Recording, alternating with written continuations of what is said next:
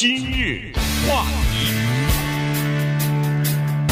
欢迎收听由中讯和高宁为您主持的今日话题。最近呢，在要不要重开经济这个问题上呢，全国进行了一番的辩论哈，各个州都有各个州的这个做法和措施。那么，当然，呃，消费者、民众也都有自己的看法。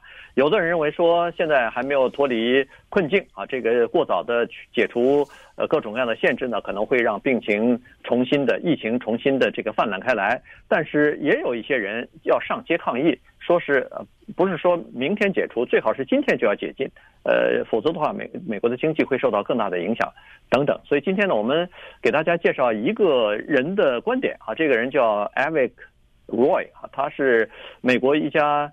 呃，基金会叫机会平等研究基金会的主席啊，他呃和另外的两位作者呢一起写了一个一篇文章吧。这篇文章还是广泛的被人们引用的，就是在疫情期间重返工作岗位的新战略啊写的这篇文章。所以他在我们今天讲的呢，基本上是他对这个问题的一些看法和分析。呃，听听看有没有道理？嗯，而且他说的话呢，有他的根据。你看他做的这个分析，你知道人家掌握一些分析的数据和一些分析的方法，以及历史啊什么之类的之比较，所以他说出来的话就有一定的公信力，不是一个人在街上举着牌子喊的啊。然后你你问他一问三不知，对不对？对对，或者说他他有一种基本的理念，就是在我这个基本的理念上，我其他一律一律不相信。你刚才说他们希望不是明天开放，是今天开放。他们当中游行的很多人，他不是认为今天开放，明天开放，是根本不应该有这种 隔离。人家哎，他就是说这么你这个算法就是错的，没这事儿。很多人根本就否认这个病情，都有否认。那当然更极端的说，你这瞎编的，那什么死亡的人数什么都是媒体瞎编的，呃，就是为了剥夺我们自由什么之类，那那些就不予考虑了啊。他们毕竟是在人口当中占的非常少的少数，所以 Avik Roy 呢，他说的这个特别现实。你从他这个文章的标题，你就可以。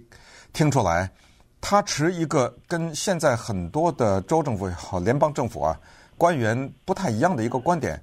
他，你听他那个标题是在疫情期间恢复工作，或者让人们回去工作，也就是说不能等叫疫情过后，因为什么呢？他的这文章核心思想就是在提醒我们，如果疫情过了，不说了，大家皆大欢喜，上街庆祝。他说：“你有没有想过这样一个问题？如果在相当长的一段时间里不存在一种东西叫疫情过后，那怎么办呢？”他说：“咱们说说这件事情，也就是说，哎，如果没有一件事情叫疫情过后，不是五月，不是六月，不是二零二零年，那怎么办啊？难道这社会就停摆了吗？”他说：“不，听听我的建议。”哎，这就是他的文章，因为他在开篇的时候呢，就说，他说现在我们普遍的认知呢是这样的，要想让经济恢复，政府告诉民众要符合四大条件，四大条件具备就恢复。我把它变成每一个条件四个字，叫全民检测、有效治疗、集体免疫、有效疫苗。就这个，对，没错，要做到这四大啊！我我再说一次：全民检测一，有效治疗二，集体免疫三，然后有效疫苗四。那好，那我们就把这四个一一的说一说。你听听他说的，您想他的意思，您想做的这个几乎没可能。啊，对，他说这个要求固然是很好，但是太过于叫理想化啊，因为。他这里头有个严重的缺陷，就是理所当然的认为说我们可以做到这四点，而且可以很快的做到这四个，达到这四个标准。但是他说，如果不能达到的话，如果一个标准没达到，或者两个没达到，这种情况发生的时候该怎么办呢？我们现在大部分人呃都赞成比较谨慎的做法，他们是基于两个原因啊。第一是认为说居家待在家里头呢。呃，这个经济等于是关闭起来呢，这个是对公众保护公众健康是有好处的。第二是更重要的一个原则，就是这是一个短期的行为，这是一个一个月、两个月就可以过去的行为。好了，如果要是刚才说的这四个目标标准没有达到的话，或者两个没有达到的话，那么这个隔就是居家防疫，全民的在家里头，然后经济停摆，这就不是一个月两个月了，这可能会是六个月，也可能会是一年十二个月。任何一个国家、一个社会，它的经济都不能停摆这么长时间啊，否则的话，人没病死，饿死了那也不行啊。所以呢，他的意思就是说，人们太乐观了啊。这个很多情况之下，人们乐观是呃可以理解的，因为人们有权利希望更好的东西嘛。但是我们必须要从这个现实出发，要从实际的状况来出发。你可以期待最好的东西。但是作为领导者，恐怕也要做最坏的打算。嗯，所谓的乐观的具体表现形式，我们在民间也听说了啊。放心吧，现在啊，人家有一百多种药在研究呢，呃，马上出来了。呃，对，因为这种乐观就是对人的能力的一种自信，对不对？就是我们人类最终 能战胜疾病。疫苗，你等着吧，快了，快了！现在政府都出钱了，呃，中国这已经研究了多少了？美国的那什么欧洲多少了？出来了，马上出来，这就是一种乐观。还是这样，就是 Avi Roy 这种人呢，他不是贬低这种，他只是说，如果明天就出来，没问题啊，对不对？最好，哎、呃，大家都开心。但我不是怀疑这种，但是他说这种过于乐观呢。有的时候会产生它的另外的一种反向的杀伤力。它告诉我们一个事实，大家知道吗？直到今天，有一种艾滋病的病原叫 HIV，直到今天没有疫苗。这都多少年了，对不对？这这都是几十年了，还不是三年五年，这个东西都没有。他说还有一个东西，大家都明白，你知道吗？他说。这个东西没有疫苗，你不去想。他说叫 common cold，这什么感冒？谁都感冒过，对不对？没有疫苗，这么就是所谓没有疫苗，就是有一种针也好或者怎么样，给注射一下啊，呃，两岁、三岁、五岁的孩子注射一下，从此以后再不感冒。有这种疫苗吗？对 对不对？对。他说也没有啊。当然，他说这个不是故意的唱反调，他只是说我们必须做最坏的打算，就是这个意思。就对对自己太过的自信不行。对，现在一直在说十二个月到十八个月，他说这个是人类的极限了，最快的。他说一般的疫苗，如果要是让做到两点，第一是有效，第二是安全，要十年以上的功夫，平均十年以上。他刚才说的 HIV 几十年没有，还有一种丙型肝炎，他说。到现在也没疫苗啊！对对对，C 型肝炎，对，嗯，啊，C 型肝炎，或者是这个，对，啊，丙型，呃，中国大陆叫丙型，对。然后他说这个叫什么？刚才说的这个 common cold，这个一般的感冒没疫苗啊，所以，呃，流感的疫苗是有，但是他那个在注射的时候，每年呃 CDC 都会告诉你，今年的疫苗的有效率是百分之六十或者百分之六十五。而且他说这只是这种感冒啊，对对，只种一种感冒，而且还不是百分之百的防御啊，所以。这是一个问题。他说，有可能会很长时间。他说，像最快的是 Ebola 病毒的这个疫苗，但是最快也花了五年的时间做成。当然，现在是更不一样哈，全球都在致力，都在致力于这个研发，呃，这个新冠病毒的疫苗，有可能会快一些，但是必须要做好准备。万一十二个月没出来，万一十八个月的这个试验效果不理想呢？他说：“这个是有可能发生的啊，所以不要太乐观。其次，刚才说的一百多种药，一百五十来种药，全球各地的药厂全部在生产或者是在研发吧，呃，进入到各种各样的实验阶段。他说，首先，人们最早的时候，疫情刚流行的时候，对一种药特别抱有这个希望，这个就是叫抢氯喹，是吧？对，大家都抢这个抢氯喹，抢氯喹，对，这抢氯喹，结果。”最先让人失望，最开始大家抱最大的希望，结果失败了。人体试验的时候失败了。就是川普总统给给他做了个广告嘛，对不对？对对对，一直一直建议大家吃这个、嗯、吃这个，结果后来说吃这个就是患者啊，吃这个的和吃那个安慰剂的人相比，吃这个死亡人数更多。嗯，那当然这个就等于没效了。上个星期那个又有一个药叫什么？呃，瑞德西韦吧？对，他那个对，原来也是大家认为这是一个治埃博拉病毒的，呃，当时。呃，但是效果可能不是特别好，所以它就用在这个上头。哎，原来在武这个武汉的时候，还人们都抱有很大的希望，说，哎，好像治了治了病了，然后进行人体试验什么的。结果上个星期，呃，H 就是世界卫生组织一份报告流露出来说，这个好像效果也不是特别好。嗯，它的那个失败率呃，实际情况可能比吃安慰剂也没好到哪儿去。所以你看，最有希望的这两个现成的药不成，没没成功啊。所以当然不能说是其他的新的药不成功，但是，呃，就是说要达到人们想要的疫苗和治疗有效治疗的这个过程啊，实际上比人们想象的要困难。嗯，那好，那接下来就回答一个简单的问题：怎么办？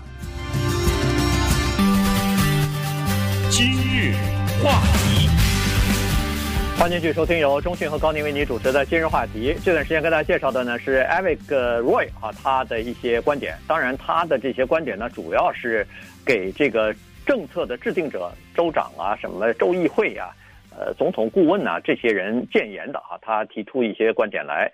呃，刚才说了一些，就是呃美国人比较容易太乐观啊，而且乐观是好事，但是但是必须要准备好。如果情况不是这么顺利的话，该怎么办啊？所以呢，他就说，其实现在的情况是每个年龄组、每个人的情况并不是一样的，所以呢，各个州以及全美国的政策，它不能一刀切。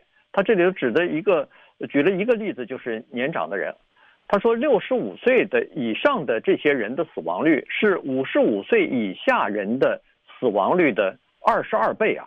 这个是非常多的，我不知道他是，呃，那数统计数字是不是真的准确啊？如果这样的话，那六十五岁以上的人是绝对是高危这个群体。这个从一开始就知道嘛，对吧？啊、呃，对，这是肯定的。但是居然这么高，这个让我也吓了一跳。我以为只是三倍、五倍啊，结果是二十二倍。但是他说也不是说年轻人就高枕无忧不用担心了。他说有些年轻人，如果你有这个心脏疾病啊、肾病啊、呃这个糖尿病啊什么的、高血压之类的。你也属于高危人群啊，这个呃也和那个年纪大的人也是一样，要呃保护的。再加上男性的死亡率是女性的一倍啊，女性的这个呃基因呃生存基因肯定就比男性要强一点。所以他说，鉴于这种情况，一刀切的政策是不适合的。他就举了一个例子，说瑞典的一个瑞士啊，瑞士的一个刚刚公布的一个研究报告是说，关闭学校是最没有用的、最无效率的。方法之一就是减减减减减少这个疫情传播，所以瑞士的学校下呃五月十一号全部要开放了，呃，那么他就说，当然学校开放基于两个考虑，第一个就是孩子的感染率是非常非常低的，第二就是你不是说一开学校啊就全部开放了，还是要采取一些措施的。嗯，呃，你想他这个说法就是他整个的核心就是什么呢？就是尽管有疫情。还是要恢复正常，只是要建立一个条件，叫做把人分起来，分成不同的群体，就是那种最不容易罹患或者最不容易被感染的那些人，必须得让他的生活恢复正常。学生回去上课去，呃，但是假如这个学生或者这一批学生家里面有一些比较老的人，或者家里面有嗯曾经被感染过的什么，这些人你在家待着，对对，其他那些人。回去上学去，然后关键他说政府要做这样的配合，除了把钱给老百姓以外，让他们渡过难关，还要给他们税务的优惠。比如说，他说很多的机构也好，学校也好，学校当然是不用说了，是纳税人养着的这些地方，就是很多的公司，他们给员工提供检测的这个费用，全部给免税，对不对？嗯，这样的话去检测，因为什么？因为检测这个事儿也跟大家说一下，按照 Avig Roy 这样说，他说。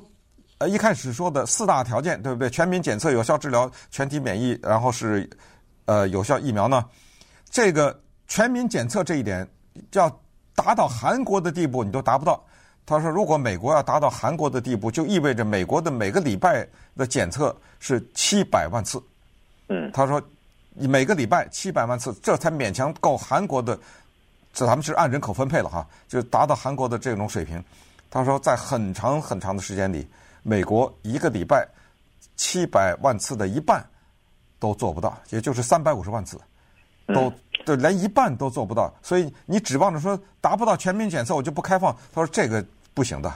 对，呃，而且呢，他说呃，这个高危人群的这个要格外的注意。比如说，他举举了一个例子，就是老人院，嗯，养老院。